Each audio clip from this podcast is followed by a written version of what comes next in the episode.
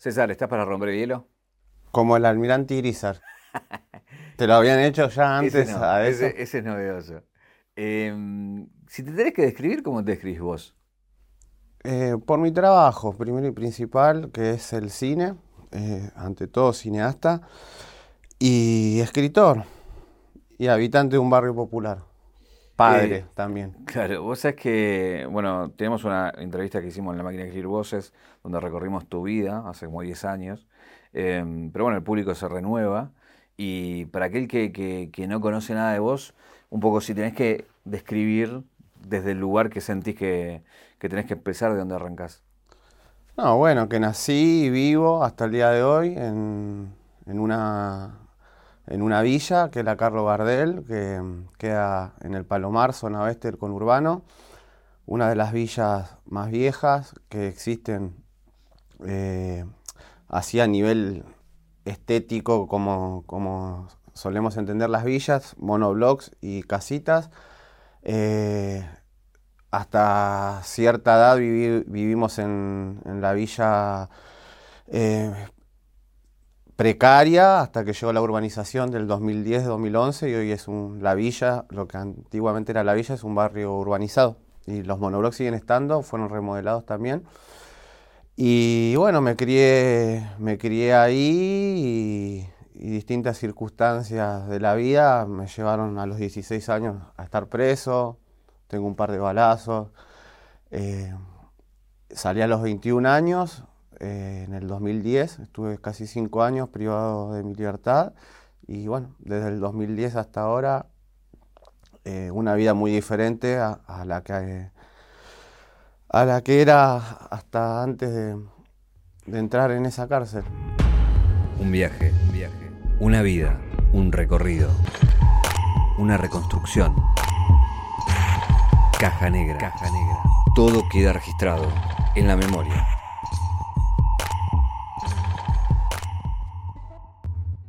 Em, bueno, en esa entrevista re- recorremos un poco los detalles de, por qué caes, cómo caes y demás.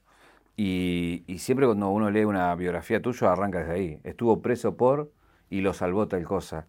Eh, con esta cuestión de que, vos decís medio religiosa, que, alguien te salva o algo te salva. Em, vos, si tenés que ponerle otro nombre, ¿cuál le ponés y, y qué hace que tu camino de alguna manera se, se vaya al arte, ¿no? No, bueno, uno es eh, y uno hace eh, con lo que hicieron de uno, esa famosa frase de, Sartre, ¿no? Eh, yo no solo no reniego de mi pasado, sino que vuelvo una y otra vez a mi pasado porque ese pasado se aparece todo el tiempo porque vivo en el mismo barrio y veo un montón de pibes que, que están transitando un momento de su vida eh, hundidos en la violencia, hundidos en, en distintas situaciones en las que yo también estuve, entonces eh, convivo con mi pasado, ¿viste? Si yo me hubiese ido del barrio o estaría viviendo lejos de, esa realidad, sería más fácil para mí quizás eh, relatarlo de otra manera. Eh, yo creo que es muy importante reivindicar eh, de, de dónde soy, porque estamos en una lucha constante en la sociedad argentina para que la población villera, para que las personas que vivan en, eh, que viven en un barrio popular eh, sean respetadas y sean eh, consideradas en la misma igualdad de consideraciones que cualquiera, ni más ni menos, ni, ni más porque ni más sufridos, ni ponerlos en un lugar eh, de víctimas, ni tampoco romantizar, ¿no? Eh, pero creo que es un- una lucha que hay que dar muy importante porque el lugar que yo pienso que ocupamos en el imaginario argentino es un, un lugar siempre de, de una bajeza, eh, de, de ser siempre algo exótico, de ser siempre algo extraño, eh, extraordinario, fenomenológico. eh, entonces hay que luchar para decir, hay seres humanos en las villas, y si hay seres humanos hay complejidad, contradicciones, y una infinita gama de, colores a nivel de conductas, a nivel de formas de relacionarse, eh, sobre una base muy sólida de, unas condiciones materiales que en mi barrio, por suerte, están cubiertas, pero en la mayoría de los barrios populares de Argentina no. ¿Cuál te molesta más de todas esas generalizaciones que se hacen? A mí la que, la que asocia eh, al, al villero como salvaje, como ignorante, como bruto, como peligroso, como, como amenaza, porque eh, yo cito muy seguido a Jean Genet, que fue un escritor francés, que también pasó por la cárcel y empezó a escribir estando preso, y bueno, hoy es, una de hoy es un prócer de la literatura francesa, pero tiene una frase que dice algo así como que la sociedad ama leer en, libros sobre personajes que en la vida aborrece, ¿no? Entonces por eso yo le puse el fetichismo de la marginalidad a mi libro, jugando un poco con el concepto de Marx del fetichismo de la mercancía, pero digo, la marginalidad se trata como una mercancía y como toda mercancía necesita un mecanismo de fetichización. Eh, es decir, ¿qué es la fetichización? Eh, alejarnos del objeto, alejarnos de la realidad de ese objeto, creer que, ese objeto está poseído por cuestiones sobrenaturales. ¿no? Marx dice que la mercancía le llega al consumidor como si cayera del cielo. ¿Para qué? Para borrar la huella humana, para borrar la huella de todas las relaciones que hicieron que esa mercancía pueda ser producida. Lo mismo pasa con la marginalidad en particular en el cine, en la televisión y en el sentido común argentino. No, no, no hay una...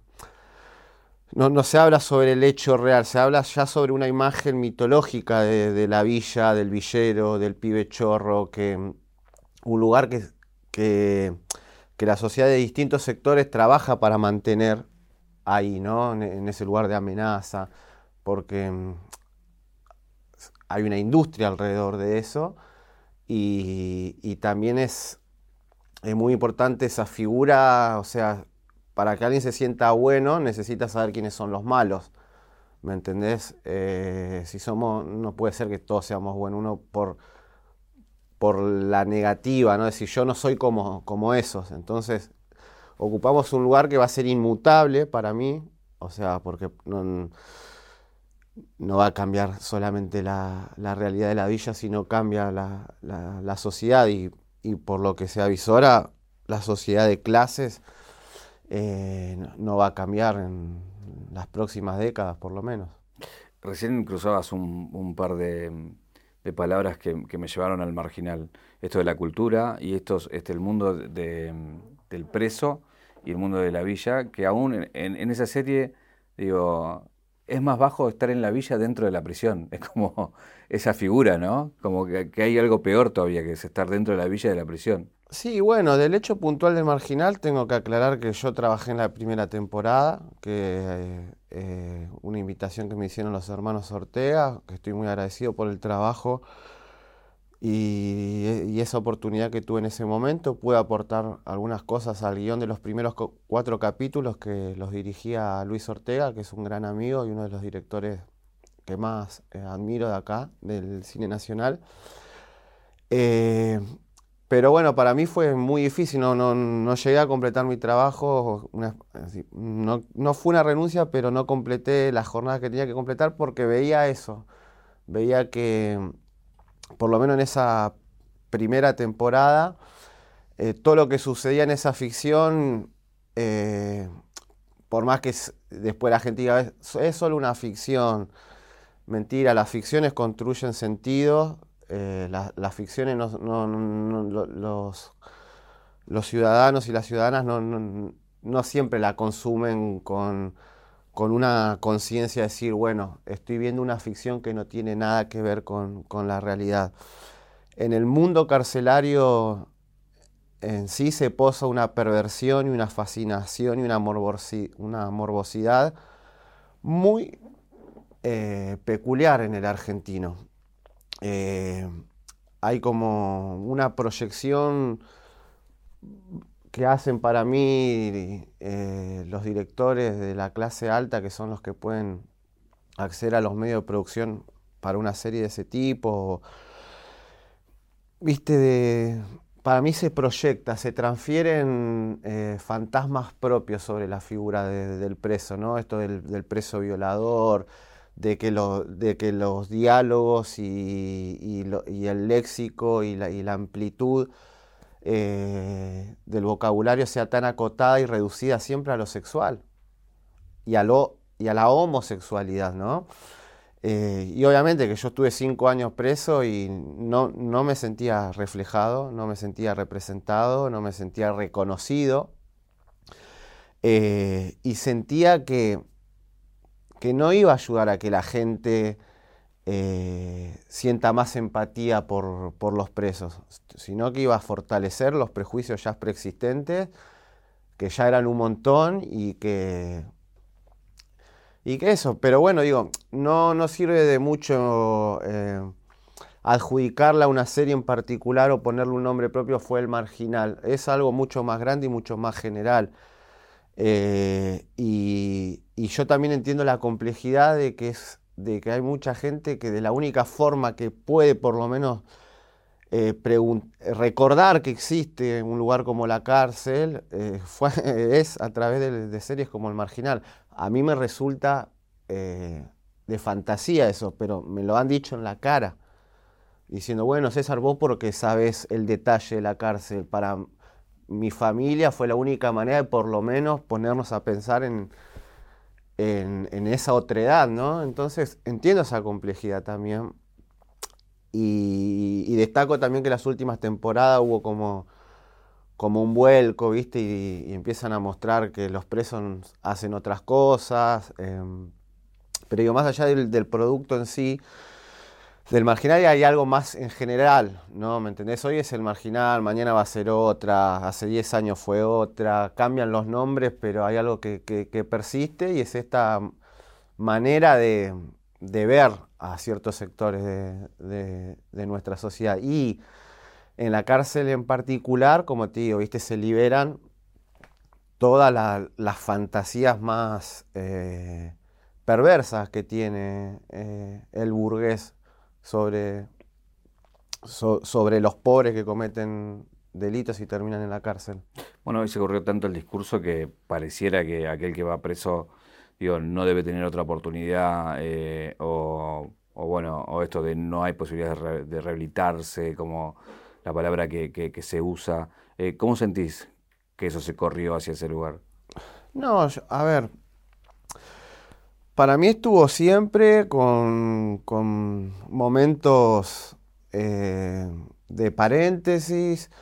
Eh, pensemos cuando salgo yo en el 2010 y por qué llama tanta la, llama tanta la atención mi, mi historia y eso, porque había en el sentido común de la sociedad un, cierto deseo de, de acercarse a, la otredad y a lo desconocido.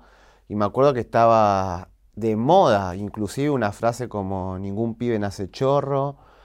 Eh, y había en la juventud, yo me acuerdo que hice algunas materias del CBC en Puan de filosofía, y no había casi un pibe, una piba que no militara en, en, algún partido o, en alguna agrupación.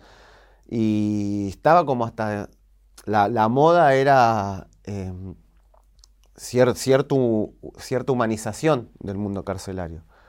Y conocía muchísima gente que quería ir a, trabajar en la cárcel y eso. Ahora el viento de, época es claramente otro, pero eh, fue siempre más o menos eh, idéntico eh, el, ansia punitivista de, la sociedad.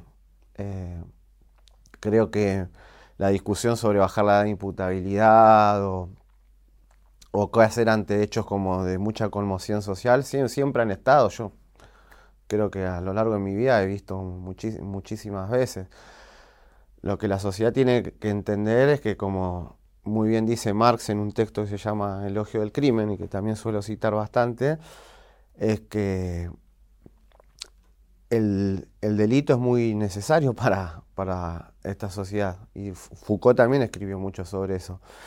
Eh, no, no, es simplemente una consecuencia, no es solamente un efecto, es una causa. La sociedad produce al delincuente, como también produce al policía, gracias a la figura del delincuente, gracias a la amenaza de que alguien venga a robarte tus posesiones, eh, se creó este sistema de control social en el que vivimos. Eh, bueno, vos le pusiste el nombre de industria recién, ¿no? Es una industria, pero la, industria del control social es o la armamentista o, la de vigilancia, la de seguridad mueve muchísima plata, y o la de los seguros de auto, lo que sea. O sea, si no hay alguien que va a robar, ¿para qué voy a asegurar mi auto contra robo si no existiera la amenaza concreta y real? Entonces, obviamente que, que la, ciudadanía quiere vivir en paz y es un, y es un, derecho que, que, todos merecen y hay que saber también que en, los lugares más pobres es también donde más inseguridad hay, porque, viste, yo a veces escucho que dicen, bueno, mirá, ¿por qué me debía robarse una cartera? No, no van y se roban un banco van a robar algo grande. Y la verdad que hay que tener cierta infraestructura, cierta logística. O sea, yo a los 14, 15 años también quería ir a robar un banco, pero sabía que donde ponía un pie y donde hacía, donde me llevaba la mano a la cintura, me iban a volar la cabeza de tres lugares diferentes. Por más que yo quiera y, haya, ponerle que yo escuchaba eso de la sociedad y decía, bueno, es verdad, no voy a ir a robar gila, voy a ir a robar un banco. ¿Qué voy? ¿Qué? Yo solo con toda la seguridad que tiene un banco, que un blindado, un country, ¿cómo, cómo entras con 14, 15 años a robar en un country? Entonces robás lo que tenés más cerca. Y lo que tenés más cerca es la clase trabajadora, la clase media baja, el comerciante, obvio que, que tiene, tiene razón en su enojo, en su angustia, y ni que hablar cuando hay una, una víctima fatal de por medio. Ahí yo no puedo, no tengo ninguna palabra para decir ahí solamente silencio. Em, recién em, hablabas de, cómo la cultura, o por la, a través de la cultura uno puede ir creando em, cierto sentido, ¿no? Y vos, no solamente con tus libros, sino también con tu cine, te metes en la cultura a poner un ojo donde no había o de una forma que no había.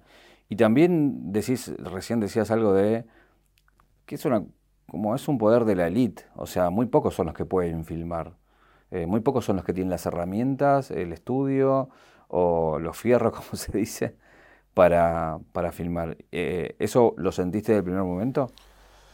Sí, sí, me metí con el, con el arte eh, más determinado por, por lo material. es muy difícil, a pesar de la democratización y y, las facilidades que trajo lo digital para que esa brecha se, eh, sea un poco más, más leve, eh, así todo sigue siendo carísimo. Eh, la película más autogestionada y más independiente necesita un presupuesto de, varios ceros. Yo me considero un, hijo de lo digital. Yo sin lo digital no se me hubiese ni siquiera ocurrido filmar lo digo siempre, fue porque eh, pude conocer una cámara de fotos que podía filmar, que eran las Reflex, que salieron a partir del 2010 y que permitían filmar en una calidad muy, muy buena. Y, que la agarraba y filmaba y que aprendí a editar y que estuve mucho, mucho tiempo eh, practicando y viendo y estudiando. Así todo, al día de hoy, eh, después de 10 años de mi primera película, de Diagnóstico Esperanza, que se, el 18 de julio se hicieron 10 años. Al día de hoy no, no filmé nunca con un presupuesto ni siquiera bajo. Si voy a la escala de los sindicatos, de lo que sería una película de presupuesto bajo, yo no arañé eso todavía. Y, y no creo que no tenga que ver el lugar de donde vengo con O sea, eso. los directores son de clase alta. Te escuché decir alguna vez. La gran mayoría, y no lo digo solo yo, no, no, es, un, no es un invento mío. Eh, como digo, es cuestión de hacer un lombros- lombrosismo de, de izquierda en cualquier festival de cine nacional o internacional y, y se expresa claramente en, los rostros de, de- de viene cada uno. Sí, quizás tenés algún clase media y que te cuenta que sí, que fue titánica encima la, la manera que, que- con la que pudo filmar o, llegar a, a filmar. Eh, pero bueno, más, más sentido tiene eh, la batalla por- por- porque hay que darlas, o sea, hay que reclamar que tenemos derecho a construir nuestras propias imágenes. Eh, a las imágenes que siempre se han creado de la villa, ridiculizándola, banalizándola, eh, tratándola como un objeto en sí mismo, hay que responderle con otras imágenes. Yo creo que es como dijiste recién, no es que hice ver donde no, no se veía, sí que se veía, o sea, ¿quién- sería muy arrogante de mi parte decir, bueno, eh, gracias a mí, ahora no. Sí en la forma de mirar, mi manera, que no es una manera de ver ese mundo en el que vivo, que no comparten ni siquiera la mayoría de mis vecinos, eh, sí creo que es muy importante. Yo suelo decir que, que muchos años también caí en la trampa de, de- de- de llamar, de llamarnos o autopercibirnos invisibles o creer que el problema era la invisibilización a la que éramos sometidos. Y, en realidad dije, no, ¿cómo invisible si prendo la tele, el noticiero y estamos? Veo una publicidad de una serie que, se va a estrenar próximamente, eh, a- abarca por algún lado el universo villero, veo de algún libro que aborda el universo villero, no, en realidad estamos por todos lados, hay una sobre representación del universo villero la cultura argentina. Eh, el problema no es que no nos ven, sino cómo nos ven. En- y ahí es donde hay que, atacar, en el cómo. Eh, hay también una cuestión de representación, ¿no? De quienes lo representan. Justamente el sistema está hecho para que quienes viven ahí no lleguen a, a lugares de representación, porque digo, son pocos los lugares en el sentido de, tenés por ahí el caso de algún diputado o alguna cosa así, pero cuesta, ¿o no? Sí, en la política por suerte está existiendo. eh, eh, eh, hay figuras que, han llegado al Congreso Nacional, inclusive, que vienen de la villa, que vienen del, del mundo de los trabajadores que reciclan, pero en el arte es mucho más difícil. En el mundo artístico, el arte al que se le adjudica, al artista que se le adjudica la ciudadanía, le adjudica más sensibilidad, desde mi punto de vista, es, eso es erróneo. Yo eh, creo que el mundo artístico es muy miserable, es bastante mezquino, es bastante egoísta y corre muy por detrás de la política. Suele creerse eh, superior el arte, el artista al político y, creo que, mm, no, que, no, que no es así. ¿En qué sentido lo decís? y que cuesta, cuesta acept- o sea, cuesta menos aceptar un villero que llega a la política que un villero llega a tener un lugar importante eh, en el arte. Y si lo llega a tener, va a ser siempre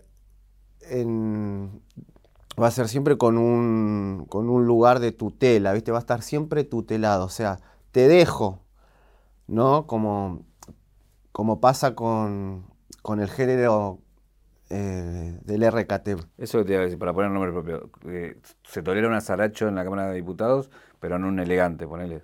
Eh, no, yo creo que sí se, Ah. to- se tolera un, un elegante, sí despierta pasiones más oscuras una figura como elegante por, por su estética y porque también es como el, el prototipo que, que la, la clase media eh, quiere, ¿viste? solamente quiero que me haga, quiero que los negros de la villa me hagan bailar y divertirme, pero hacerme pensar, no, ustedes no están para hacernos pensar. Nosotros les enseñamos a pensar a ustedes.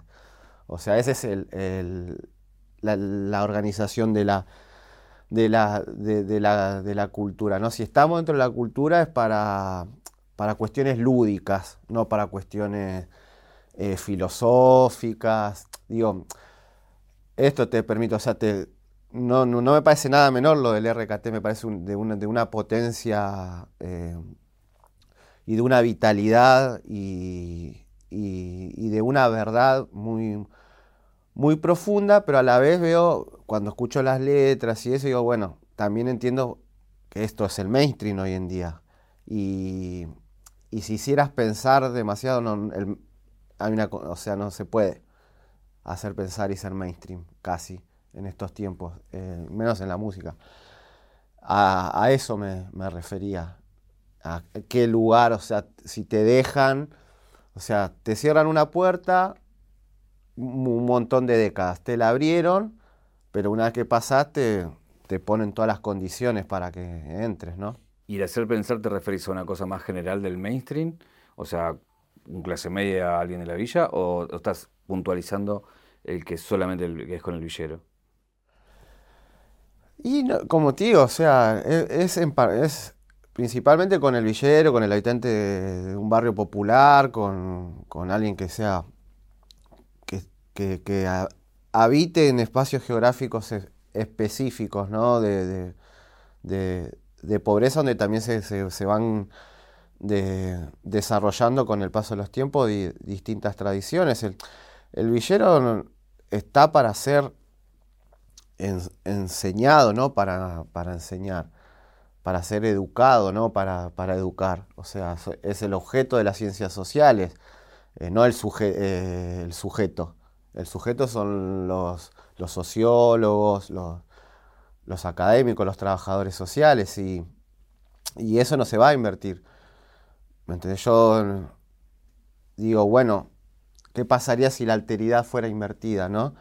Si, si un experimento donde los otros son los académicos y los sujetos son los pibes de la villa.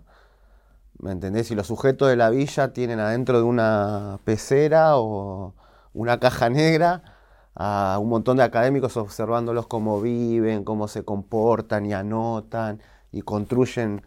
El villero lo va a ver también como nos ven a nosotros, vamos a ver los raros, nos vamos a reír, nos vamos a burlar. Eh, pero bueno, sería solamente un, experimento mental. Pero yo te propongo ese juego y te digo, a ver, sos vos. ¿Qué, puedes decir? No, como te digo, no, nos provocaría, eh, no, digo, no de un lugar despectivo, pero nos reiríamos bastante, creo. O sea, el, habitante de un barrio popular tiene naturalizado, no, lo verbaliza, no, lo interactúa con sus pares, eh, el hecho de la, de la supervivencia, el hecho de sobrevivir la relación con las adversidades materiales, eh, que, que, se naturaliza porque te criaste así, entonces ya, ya tu cuerpo lo, no, solamente lo mana, sino que se,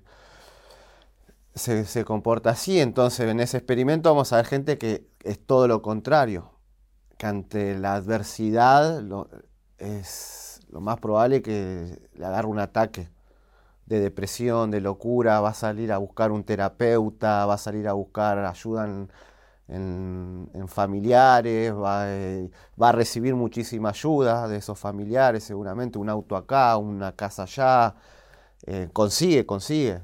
El, habitante de un barrio popular, el que está en la escala más baja de la sociedad, no, no consigue. Al revés, no tiene familiares que tiene que ayudar a esos familiares. Eh, ahí también hay otra cosa invertida, que es la herencia. La herencia es al revés para los pobres. No heredás algo de, tus papás, al revés, tenés que ayudar a tus papás. ¿Qué hacen los jugadores de fútbol de la villa con los primeros contratos? Siempre es como un clásico. Le compran la casa a la mamá. De Maradona, Tevez, Agüero, Di María, eh, no recibieron esa herencia, se la son ellos el punto cero, digamos, ¿no? de, una nueva herencia. Eh, eso. Em, hay una frase también para, para, invitarte a desarmar que es, son todos planeros, es como se escucha mucho. Eh, ¿Qué te pasa cuando escuchas eso? Esa es una falsa verdad que se instaló y la veo muy difícil de, desmontarla. Por, va a costar muchísimo. Eh, es una pena, es una pena, pero la gente está convencida que el, que cobra un potencial trabajo que ahora con el incremento, no sé, se habrá ido a 60 mil pesos como mucho, es realmente alguien que le está robando el salario al trabajador registrado. Y, y yo me la paso convenciendo, diciéndole a mis propios vecinos y vecinas que no es así, que es, eh, uno le, tira estadística, le dice, mira, el total de los planes sociales en el PBI de nuestra nación, creo que no llega al 1%, que se gasta más plata en cualquier otra cosa, eh, que no hay empresa eh, grande, mediana, chica que no, que no reciba plata del Estado. Uno le quiere explicar hasta un lugar marxista que el Estado es el instrumento del capitalismo, no, no el, enemigo y el adversario, que el, Estado se inventó para administrar bien el capitalismo. No, ¿viste? ahora se, se creó esta, esta idea de que son como cuestiones separadas y, y la verdad que digo, ¿cómo hacer? Porque veo gente del barrio que, que ve a, los planeros, es decir, que ve los planeros están limpiando el barrio, son cooperativas de limpieza, son cooperativas que todos trabajan, no, hay, no, no conozco o ponerle, no se puede generalizar por dos o tres casos quizás de, de, personas concretas que cobran un plan y, y no trabajan, no se puede generalizar.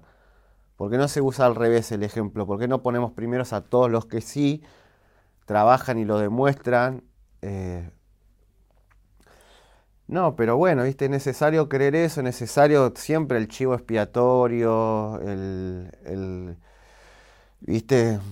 O sea, no hubiese existido la Segunda Guerra Mundial y no, hubiesen existido los exterminios que hubo de, una de, una religión a otra, de una raza a otra, si el ser humano ya en su en su ser no sintiera que eliminando efectivamente a otros se elimina el mal. Eh, y, creo que sirve como gran como gran señuelo para distraer realmente, ¿no? para que la gente vea realmente quiénes, quiénes son los que causan la desigualdad y, los problemas de, nuestra sociedad. Eh, bueno, hay un discurso de que la desigualdad eh, no existe, sino que hay una cuestión de que eh, la persona no llega porque no hizo lo suficiente. ¿Qué contestas cuando te cruzas con eso? No, a ver. Eh, sí, es que gran parte de, que mi ley haya sacado el 30% porque triunfó esa cosmovisión de que todo depende de vos, de que depende de tu simple voluntad y tu simple deseo y, y con eso es suficiente, ¿no? Entonces, el que vive en medio de una celda en misiones y desea ser astronauta y lo desea con toda su fuerza, lo, lo va a lograr. Y la verdad que yo creo todo lo contrario, tiene que haber una gran base material y un de punto de partida para que realmente se pueda ver que, em, hay realmente un, no deseo del ser humano. Primero que, a ver, si la meritocracia existiera, eh, los albañiles por lo menos podrían vivir en alguna de todas las casas que hacen a lo largo de su vida. No van a habitar nunca uno de los departamentos, de los cientos de departamentos que construyeron en Capital Federal. Ni siquiera una tarde los dejan pasar. No hay una ley que diga, bueno, el albañil que hizo esta casa puede pasar una tarde en la casa que hizo. No hay más, no es eso la meritocracia. No, vuelven, vuelven todos en los trenes afuera, para afuera de la ciudad, a villas, a asentamientos. Si la meritocracia fuera real, eh, no sé, los recolectores de residuos tendrían que ser reyes, tendría que ser una, una monarquía de, basureros en la que vivimos. Eh, no, no sucede. Eh, y, y, a la inversa tenés gente que tuvo la posibilidad de estudiar en las mejores universidades, de acceder a todo el conocimiento y, y lo único que sirven o lo único que hacen es repetir ideas eh, con musgo, ¿no? Ideas muy, muy reaccionarias y conservadoras. Eh, con suerte repiten. tenemos un montón de ejemplos de gente que vemos que es clase, que tiene mucha plata y es muy ignorante. Em, ¿Qué pasa eh, en un lugar donde hoy, por ejemplo, ¿no? cuando hay más Estado o cuando hay menos Estado? Cambia, cambia todo, cambia, cambia la autoestima eh, en el aire, eh, se nota, se percibe, se percibe desde el, sonido a, a, a la libertad ambulatoria. Yo la verdad que yo voy a hablar de un lugar inorgánico, yo no, no, no por hacer de, por creer que ser inorgánico partidariamente sea una virtud, ¿eh? pero yo hablo de un lugar de ciudadano, común y corriente, no mi visión sobre la, política. Pero durante los cuatro años de Macri, la, las únicas políticas de Estado que hubo y, con la que el 98% del barrio o más estuvo de acuerdo fue barrio seguro, es decir, eh, que nos inunden de gendarmes, que pongan un destacamento de gendarmería en el centro del barrio y la gendarmería, una fuerza creada para custodiar fronteras o para intervenir en conflictos armados de gran envergadura, eh, a, reprimir las villas. Y, materialmente la vida era, era horrible en esos cuatro años, pero también era horrible en un sentido eh, metafísico, material y metafísico, porque no, no, podías salir a comprar casi porque te paraba la gendarmería eh, todo el tiempo. Yo discutía constantemente con los gendarmes. Hoy sigue estando. No se pudieron ir porque los vecinos no quieren que se vayan los, gendarmes. Sienten que, están más seguros así, es respetable. Yo no creo en eso. Pero por lo menos eh, esa política represiva convive con otras políticas de inclusión. Entonces, no sé, en estos cuatro, en estos cuatro años, durante la pandemia fue muy importante la presencia del Estado con la salita que se había hecho, que había hecho el municipio de Morón ya hace 10 años, pero que la fueron como eh, fortaleciendo. Em, había una cuenta pendiente con los monoblogs, o sea, los monoblogs odiaban, o sea, había una bronca con los de la villa porque a ustedes les dieron casa y a nosotros los monoblogs nos quedamos sin nada. Bueno, hubo una gran remodelación de los monoblogs, del gas natural, de, o sea, lo veo, lo veo a 30 cuadras de mi casa, donde estaba Fuerte Apache, y que es un barrio que ya pertenece a otro municipio, de otro color político, y Fuerte Apache se caen los nenes porque no hay escaleras, se caen, mueren, no salen a ningún lado porque a quién le va a importar, ¿no? Y eso en mi barrio hay de sobra, o sea, todas las escaleras funcionan y son barrios que se inauguraron casi en el mismo año, creo que en el 69, 70 fue. Eso, los, complejos habitacionales de la dictadura de, Onganía o de la NUCE, algo así. Em, porque el Estado es el que puede, es el que puede hacer saltar eh, décadas de, de, olvido, de desigualdad. Eh, yo no creo en esos mensajes de no hay alternativa. El no hay alternativa es Margaret Thatcher, Ronald Reagan, es la fundación del neoliberalismo. ¿Me entendés? Le ganaron la batalla a los mineros eh, en el Reino Unido con el no hay alternativa. ¿Me entendés? Una batalla épica de los mineros en la década de los 80. Con una épica tremenda, pararon, bueno, fueron abandonados por las grandes centrales obreras, pero ahí triunfó el no hay alternativa cae la Unión Soviética, no hay más alternativa. Entonces, por más crítico que sea, yo creo en esos estados que, vienen a decir eh, sí y, lo que hizo por, lo menos el primer peronismo acá, desarrolló un país eh, que era semi-rural hasta la década del 40 que recién empezaba a, asentarse industrialmente. Eh, otro caso, o China, o, la Unión Soviética, o Cuba, son esos estados que, son los encargados de, desarrollar las fases mismas del, capitalismo. ¿Me entendés? decir, con infraestructura, con grandes obras. Eh, entendiendo que, bueno, acá en, este país se suele asociar ahora al Estado como, como un, simple ente de, dádivas, ¿viste? Y, no sé cómo, vuelvo a decir, cómo vamos a desmontar eso que, que está cada vez más metido en la cabeza de la gente. Estamos yendo, lo digo medio en broma, pero un poco en cierto, o sea, hay muchos pibes que, que sueñan con que esto sea un cripto país, ¿viste? Como, eh, viste que Bukele, el del, el Salvador, se presenta como CEO del Salvador, no como presidente. Y, es un tirano, un casi dictador, por más que haya ganado las elecciones.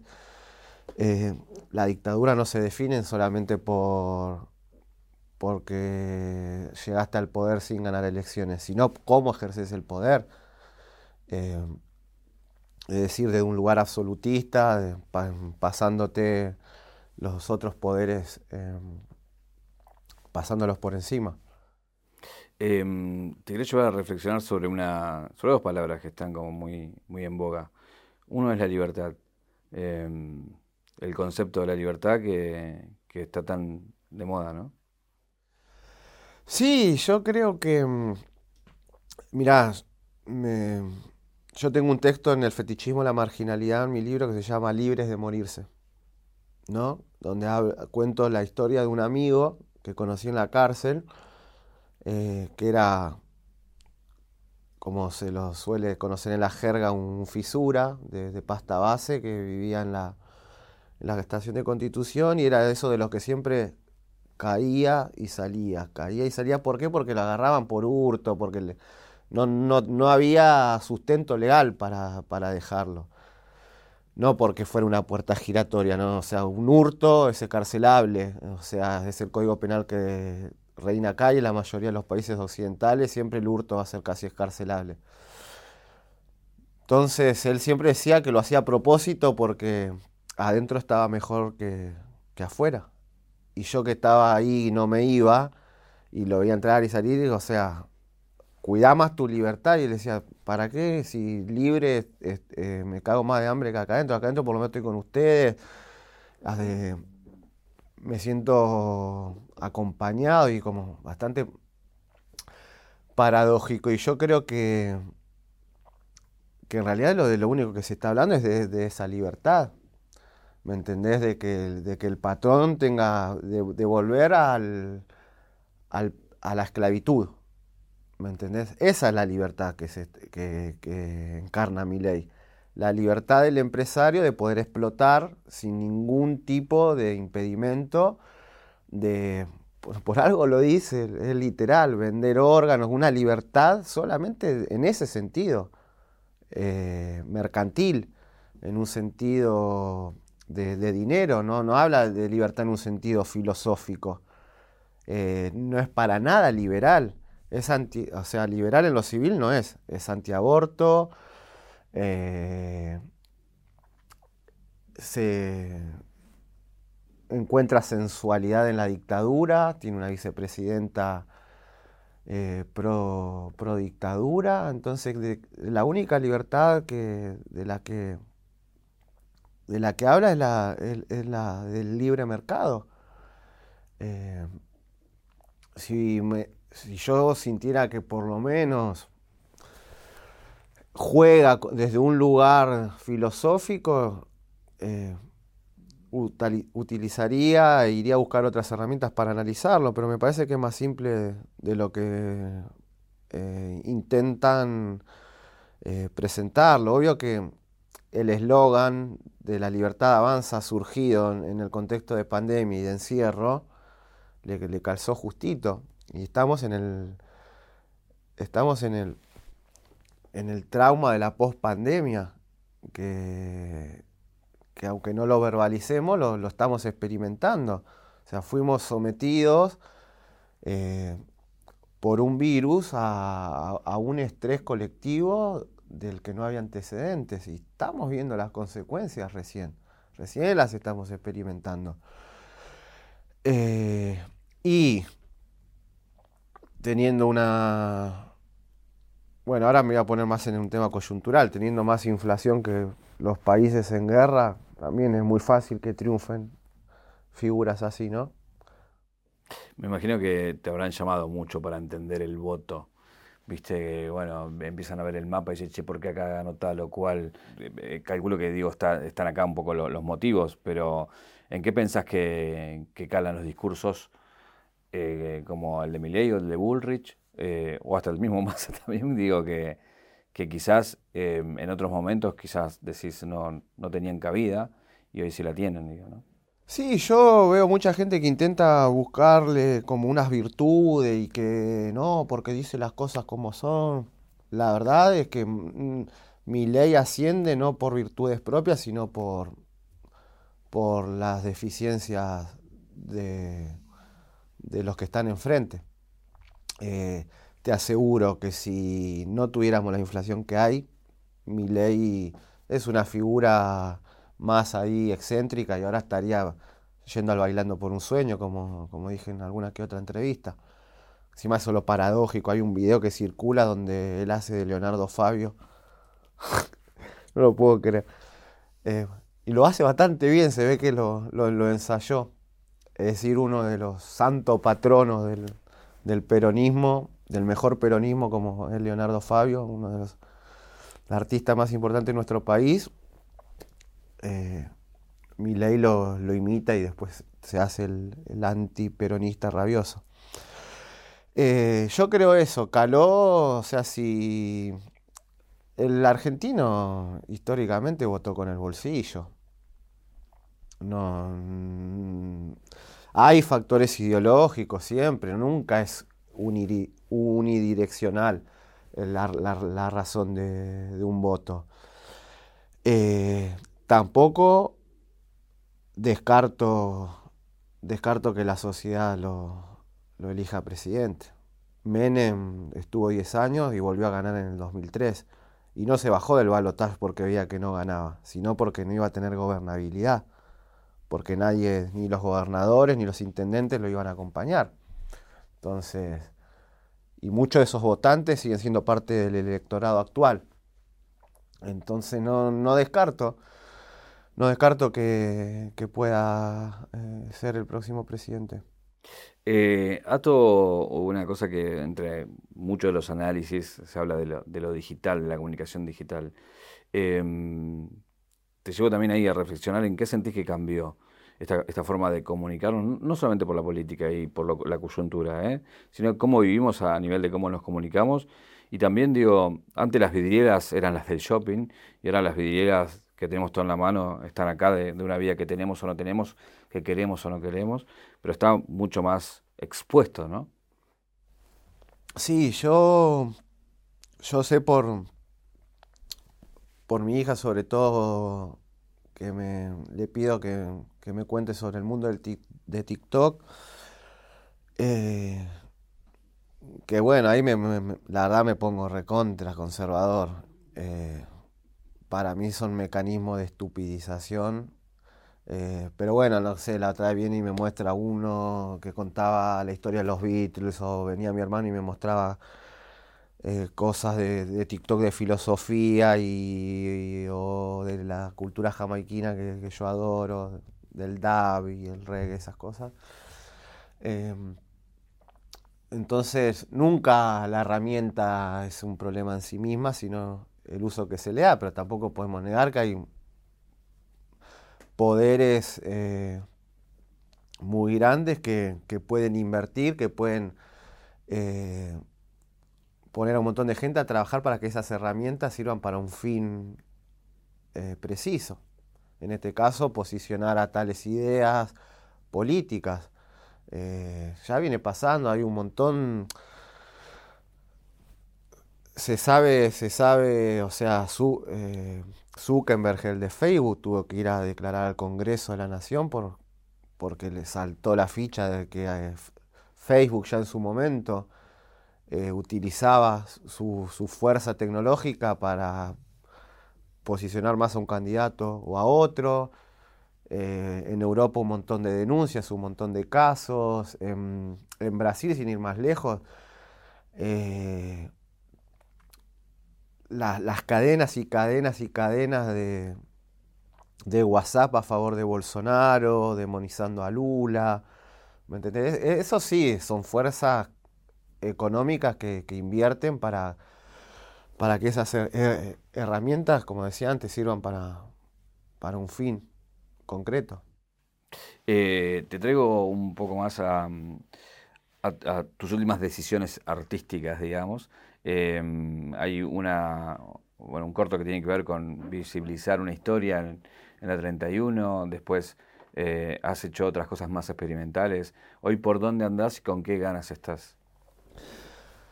No, eh, uno, a ver, eh, sigo haciendo, mi cine siempre desde un comienzo estuvo marcado por algo quizás más social, pero siempre a la vez experimental.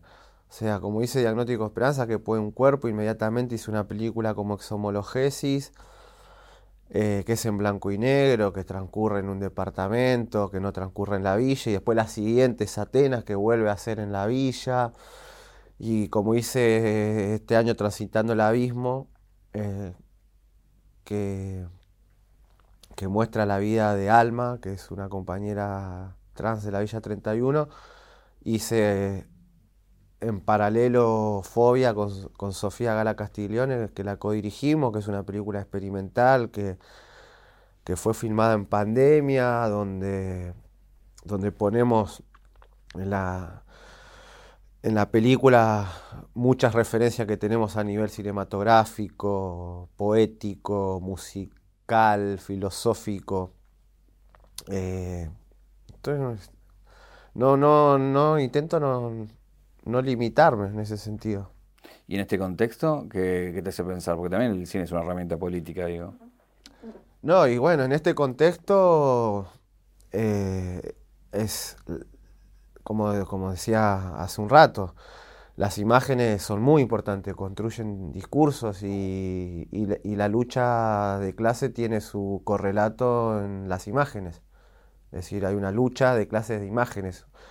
Y, y yo veo que el cine nacional por el momento no, no se ha movilizado mucho. Sí existe algo como el colectivo de cineastas y, algunas cuestiones que, que estamos en, en- en alerta, pero viste que no hay grandes películas eh, que muestren una época determinada. Sí las hay, pero no tienen tanta distribución o no tienen tanta repercusión. Eh, lo que pasa es que ahí entramos en dilemas filosóficos, ¿viste? Porque como, como si vos salís a filmar eh, la coyuntura, y, ¿viste? Inmediatamente empiezan las categorizaciones. Entonces, Bueno, hiciste documentales de coyuntura, digo. Sí, de sí. coyuntura. de no, y años, tengo ¿no? uno que hice con, con una cooperativa, con los famosos planeros, con una cooperativa en José Cepaz, que son todas mujeres eh, que están haciendo un plan de vivienda, mujeres albañiles. Eh, la lucha que no quieren ver se llama, lo encuentran en YouTube también. Eh, y, y, sí, hice diciembre con Ale Berkovich, que es un documental bien concreto a, 20 años del estallido social del, del, 2001. Pero es interesante ver lo que pasa con la recepción de esos, de esos materiales. Entonces, como que el panfleto, viste, ya te lo, se usa para como, como casi un insulto, viste. Ah, es una película panfletaria, a veces una película social. Eh, entonces, como que siempre el arte, mientras más lejos esté del suelo, mientras más celestial sea, más, artístico es. Y la verdad que eso es un, lugar común, muy funcional a los que mm, justamente en la vida terrenal tienen todo garantizado casi. Eh, yo creo que una, una cosa no quita la otra, que lo formal eh, no, no, se ve eh, o bloqueado por un contenido social, ¿viste? Como sí se puede tener un contenido altamente social y ser extremadamente experimental en, eh, lo formal, pero viste, rápidamente es panfletario para sacarte del, lugar artístico, ¿me entendés? Si yo quiero creer que, el arte no es simplemente eh, eso, una, cuestión que se encarga de mantener la definición de onírica, de onírico eh, en, lo inofensivo. Se puede ser onírico y a la vez eh, expresar las condiciones materiales del mundo. No sé, pienso en, tantos cineastas, pienso en la vanguardia soviética de los 20, Siga Berto, Weinstein, Pudovkin, eh, o a nivel gráfico, Rodchenko, ¿no? Eh, un montón de, de, imágenes iconográficas que las usa hasta el capitalismo hoy en día, ¿no? Eh, Déjame hacer dos puntos sobre dos observaciones que te había preguntado antes, pero vuelvo a insistir sobre el tema a ver si por ahí eh, no estaba bien orientada la pregunta. ¿No sentís que, eh, si bien el mainstream siempre fue, fue pochoclero, no estamos en una era de, demasiado light justamente por lo mismo, porque eso hace que no se discutan otras cosas a nivel general y, cruzando no solamente el cine, digo, ¿no? Sí, no, bueno, si pienso estrictamente en el cine, uno piensa que en, los 70 yo veo lo que eran las carteleras y, y el mainstream era Antonioni, Truffaut, eh, Hitchcock, no sé. Eso era el mainstream en alguna época, como en la música. El mainstream en algún momento eran los Beatles, los Rolling, los Rolling Stones, ¿no? The Who, ¿me entendés? Eso era lo, más, más o menos mainstream. tantas bandas. Eh, yo creo que también es, mm, es muy simple echarle simplemente la culpa a, a, los poderes industriales, hay también eh, qué se le ofrece a la, industria mostrar, ¿me entendés? Porque si no hay muchos guiones que se presenten, que, que, abarquen esas cuestiones, y bueno, se termina filmando lo que, lo que se les ocurre a los, a los artistas sensibles. Em, y lo otro que se me desprendía es, hablabas de esto, de si haces una película, ya te la tilda de tal o cual cosa para callarla. Me imagino también, Ahora, con todo lo que dijiste acá, seguramente muchos dirán esto o aquello y opinarán sobre vos. ¿Qué te pasa con esa devolución de cuando la gente viene sobre lo que pensás, básicamente? Ah, eso, eh, por suerte, con todas sus limitaciones, eh, tenemos una democracia eh, vivita y coleando y hay, hay, libertad de expresión. Yo no, no busco que me den la razón tampoco lo vería hasta como un defecto. Eh, me preocuparía. la verdad que si empiezo a ver que mucha gente dice, sí, sí, sí, tiene razón, tiene razón. Primero, hablaría muy bien de la sociedad, como... eh, y segundo, es, muy importante que, que uno despierte sobre todo, nada, eh, por más que sean pensamientos en contra o críticas, despertar algo, es decir, generar una acción que provoque una, una, una reacción dentro de, los límites de la cordura y, y de la civilidad, ¿no? No, siempre en contra de la violencia. Eh, tengo una caja y... Negra. Negra. Qué raro. Esto es una, bueno, un, lo que dije, un poco representar que eh, estás escribiendo una autobiografía. Cuando re- re- recorres, bueno, re- repasás, ¿no? Te encontrás con un montón de data que ya tenías, pero la pensás con la, con la cabeza de hoy, un poco, ¿no? Y la reinterpretás, la, Totalmente. la reubicás. ¿Con qué te sorprendiste lo que te encontraste? Con este César de hoy mirando ese pasado. No, es, es- es muy interesante lo que decís porque hay muchas cuestiones que, por ejemplo, cómo relato mi vida, vas, vas a ver que hay diferencias de cómo la relataba hace 10 años. Por ejemplo, haber encontrado un texto, reitero, Elogio del crimen de Marx en mi vida, a partir de una película de Jean-Luc Godard, me trastocó todo lo que yo pensaba, porque yo era uno de los que repetía que el- yo, yo me contaba a mí mismo mi historia como una consecuencia de la sociedad. Y, y Marx dice todo lo contrario, no, no, no, no es una consecuencia, es algo que crea la sociedad, es una causa, vuelvo a decir. Eh, o como yo presentaba, viste, siempre la historia de la psicóloga que le llevaba un poema y la rechazó, y con la distancia lo veo completamente distinto. Me resirvió en ese momento como una jugada de marketing espectacular y que todos digan, pobrecito, le rechazaron el poema, qué Pasa que mal". eso sí lo creías. Claro, qué mala esa psicóloga y, nada, y años y años que voy a dar charlas a las universidades y vienen los psicólogos y las psicólogas y me dicen, yo no soy como esa psicóloga, yo trabajo en la cárcel y regalo tus libros, me dicen, y eh, las vueltas de la vida. Hoy a la distancia, ese hecho que siempre lo contaba de una manera, digo, no, no, no, la distancia te da esto, ¿no? La posibilidad de pensarlo desde otro, desde otros ángulos. Y digo, bueno, a ver, si yo fuera psicólogo y viene un pibe que está preso por secuestro extorsivo, con seis balazos encima, se tiroteó con la policía, tiene un gauchito Gil tatuado en el pecho eh, y está en el pabellón con lo más cachivache, porque ese era yo en, Cana, no por pegarme ningún cartel, sino porque por la causa en la que estaba me tiraban con los leones, no me, tiraban con, eh, con las cebras. Eh, si yo soy psicólogo y viene uno así, con un poema, y, y tampoco le voy a creer inmediatamente. Voy a decir, este me está chamullando para irse más rápido. ¿Qué fue lo que me respondió la psicóloga? Es decir, un acto completamente racional. Bueno, no, años y años yo poniéndome casi en el lugar de, de víctima de, la, de las ciencias sociales en general. Eh, y bueno, y, y lectura y la experiencia, sí, sí, me, hay muchas cuestiones que, que, que no, no me volví facho, por suerte. No, no caí en esa. Eh, al revés. Estoy leyendo más marxismo que nunca. Tengo un regalo para darte que es el 0800 Don Roach, así tenés también tu anillo El famoso. famoso. A ver, uno se puede vestir como quiera, eh, pero una vez te escuché decir por qué te ponías camisa o por qué te ponías saco.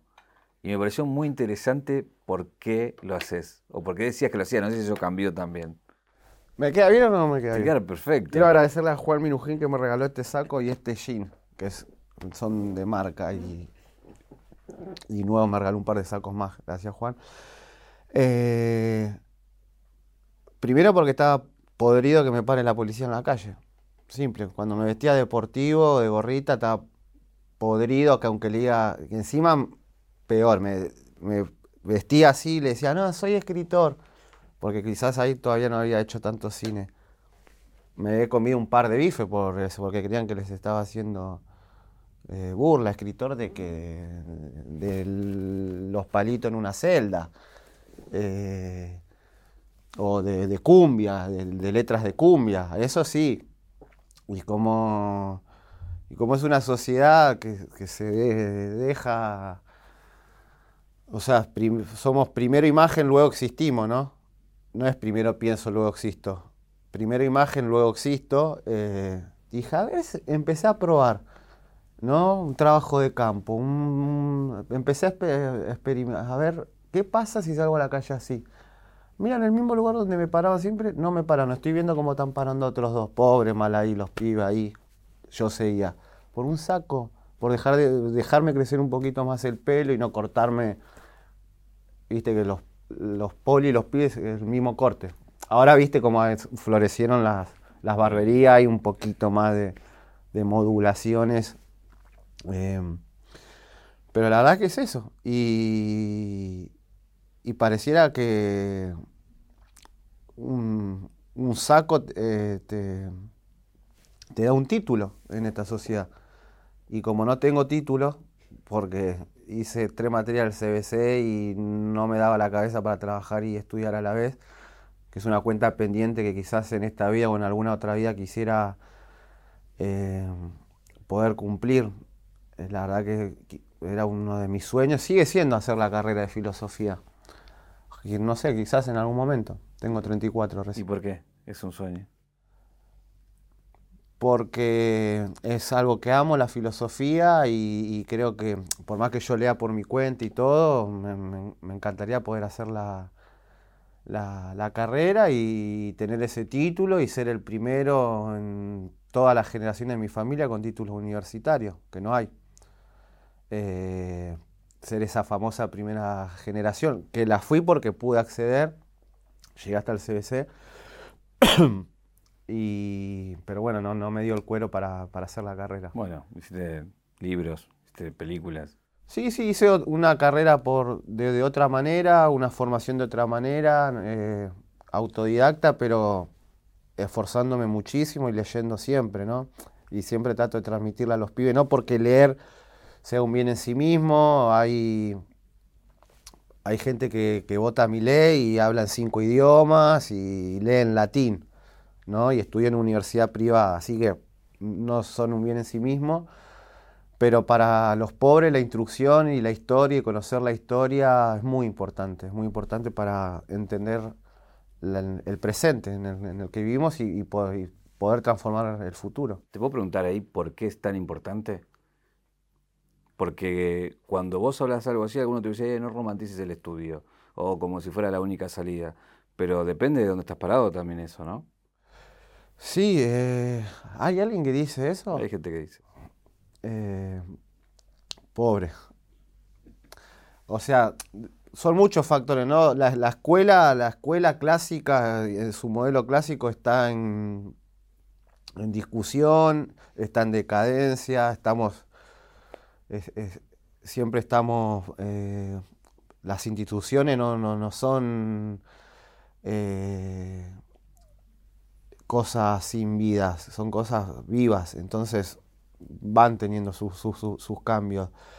Eh, yo pienso así, vuelvo a decir, a la inversa, conozco gente que no leyó nunca en su vida y tiene más conocimientos sobre la vida que esa persona que tuvo un montón de estudios. ¿no? Sí, pero hablaba en, en- en términos de oportunidad, ¿no? De las ventanas que te agrega, eh, más que nada eso para... Es medio perverso porque digo, o sea, hoy le piden a un pibe para limpiar piso tener la secundaria completa, eso me parece absurdo, ¿me entendés? O ¿para qué te va a servir si tenés que saber limpiar nomás? eh? Yo creo que, digo, para, para los que nacemos en, en ciertas condiciones materiales, el, la lectura y el, y el estudio de, de algunos temas en específico, sobre todo de historia, después depende qué, ¿no? Después depende qué libro, qué autor, Pero no quién hablando- cuenta no la estás hablando de historia. la universidad, sino de, de curiosidad. Sí, eh, y a la vez, bueno, sí, hay que aprovechar, viste, más que nunca, viendo que no, no es para siempre la, la universidad pública con todas sus deficiencias y toda. Tener uni- universidad pública y gratuita, eh, yo quizás en el 2010, sabiendo que iba a aparecer una figura como Milei y que, y que hay mucha gente en este país que desea que la, que la educación sea del tipo del tipo Chile, Chile o como Estados Unidos, uff, hubiese, me hubiese aferrado más ahí a la carrera sabiendo que, que aunque tenía que trabajar y me costaba mucho, bueno, digo, bueno, pero es gratis. También hay que pagar los apuntes y esto, pero no hay que pagar por estudiar. Eh, obvio que te abren muchísimas más oportunidades laborales, eso sin duda. Eh, pero yo lo digo, lo, decía en un sentido de las, para los, la subjetividad, para la, la, vida de uno, la, importancia de la lectura. Si vamos a la caja negra de tu vida, ¿cuál es el momento que te convierte en César González? Tienes que elegir uno, o algunos también. A ver, son varios, obviamente que fue, fue en mi estadía carcelaria. Eh, yo quiero tener como... A veces digo que no, pero bueno, el otro día le contaba a mi hija la historia del apóstol Pablo, que es muy interesante, que era uno de los que más perseguía a los cristianos y termina siendo como uno de los grandes filósofos del cristianismo. Y viste que es como que se le aparece Jesús y le dice, Pablo, ¿por qué me persigues? Em, Saulo, todavía no era Pablo, Saulo, ¿por qué me persigues? Pablo es el nombre cristiano. Y yo también quisiera creer que hay un momento de iluminación que estaba en la celda y, me iluminé. No lo hubo, pero creo que, no, sea, no lo hubo así en una temporalidad y en una duración de minutos, pero fue en la experiencia y fue a partir de empezar a pensar que, no haya distancia y que el, pensamiento y la experiencia eh, sean lo más transparente posible. Es decir, estaba preso y estaba preso con pibes que venían de una villa y que habían tenido una vida muy similar a la mía. Pasaba a otro instituto o a otro penal, lo mismo. Rodeado de, de espejos por todos lados. Nos matábamos a puñalada entre nosotros por unas zapatillas, por no sé qué. Los guardiacárceles se parecían a mi tío, a mi papá, a mi hermano. Eh, desde la intuición, desde la intuición empecé a decir, me parece que no es que terminé acá por algo simplemente individual que yo me creía el, el chorro. Creo que hay algo más.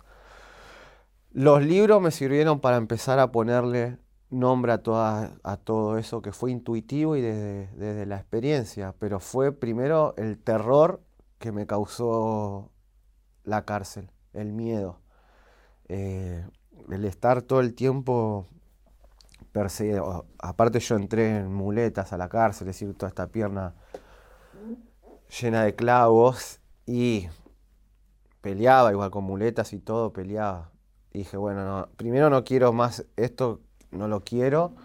O sea, pensaba eso y me faltaban cinco años para irme todavía, ¿no? Pero fue, fue ahí, fue en, ese, fue en la cárcel. César, gracias por venir. Y la última pregunta es, ¿qué te preguntarías? ¿Qué me preguntaría? Eh, no, ¿qué artistas tengo de, referencia, alguna cosa de esa, que tenga más que ver con, lo artístico. Gracias. Julio, desde Cemento, ¿eh? porque ahora famoso. No, sí.